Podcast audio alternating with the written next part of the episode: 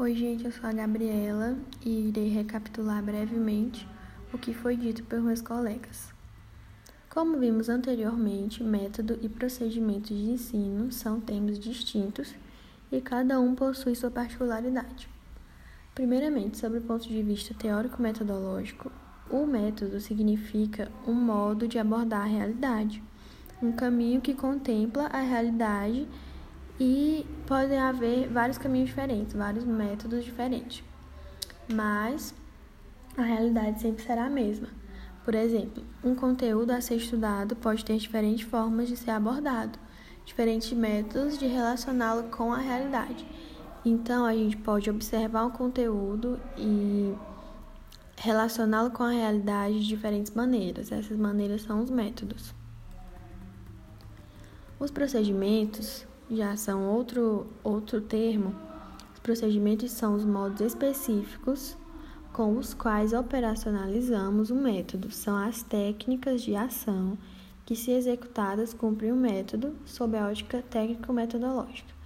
No texto temos, por exemplo, o, o método expositivo, que é o meio pelo qual levamos o educando os conhecimentos já elaborados para ser executado através de vários procedimentos, são, pode ser chamado de técnicas também, vários procedimentos expositivos. Por exemplo, a exposição oral pelo professor, a exposição escrita através de um texto, de um livro, a demonstração de como proceder, a execução de uma experiência em um laboratório, a apresentação de um exemplo a ser imitado e etc. O mesmo se dá com outros métodos. Então, cada método tem seus procedimentos, então os métodos possuem procedimentos específicos.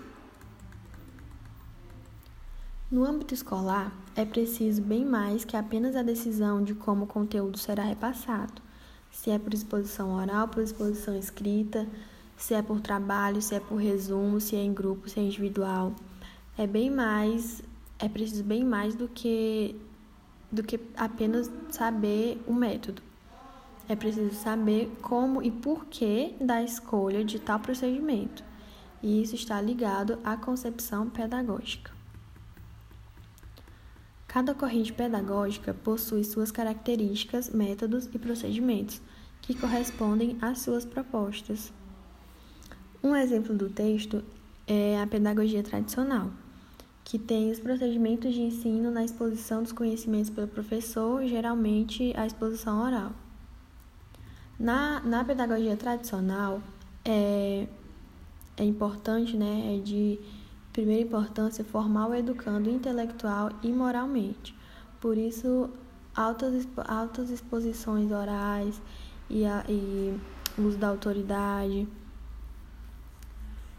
Para traduzir essa perspectiva metodológica, o direcionamento autoritário da formação do educando é fundamental e os procedimentos de exposição oral dos conteúdos e a exortação moral são os meios disponíveis mais eficientes para cumprir o método. Sendo assim, os procedimentos de ensino articulam-se em cada pedagogia tanto com a ótica teórica quanto com a ótica técnica do método. Então, você vai ter que escolher o seu melhor método que corresponde com o seu melhor procedimento, que vai corresponder com a sua melhor corrente pedagógica. Não adianta você escolher uma corrente pedagógica se ela não vai, se ela não contempla o método que você vai escolher para realizar as atividades depois. Ou então escolher um método e não, não saber escolher o, o procedimento que, que vai levar para o educando aprender. Porém, nem sempre as, as propostas pedagógicas são escolhidas com clara consciência. Daí a dificuldade em articular procedimentos com proposta. Há um senso comum pedagógico que afirma que qualquer atividade é suficiente para que se consiga cumprir a tarefa docente. O professor acaba ficando acomodado, seja pela formação, pela prática, pela herança cultural comum que recebeu, tanto pelos anos de docência, eles ficam acomodados, né? eles se sentem acomodados mesmo a, a não buscar uma, um, os procedimentos específicos, ou então eles não se preocupam mais né, com a proposta pedagógica e muito menos com a articulação entre os procedimentos de ensino e proposta pedagógica. Eles não chegam a pensar e decidir o melhor procedimento que converse com a proposta pedagógica, com o método de ensino. Eles apenas buscam a resposta mais prática que já está ao seu alcance. Muitas vezes uma proposta que já está saturada, né? Que toda, todos os professores usam, ou que aqui não, que realmente não contemple a proposta, mas que seja mais fácil. Mas cada finalidade exige um procedimento específico, como sua mediação, de tal forma que possa ser efetivamente alcançada. Não é qualquer procedimento que serve a qualquer finalidade.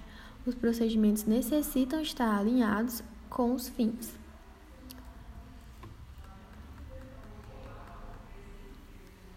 Concluindo, temos alguns passos a seguir se desejamos que o educando assimile um conhecimento existente. A. Encontrar o procedimento que possibilite essa aproximação entre o conhecimento existente e o educando.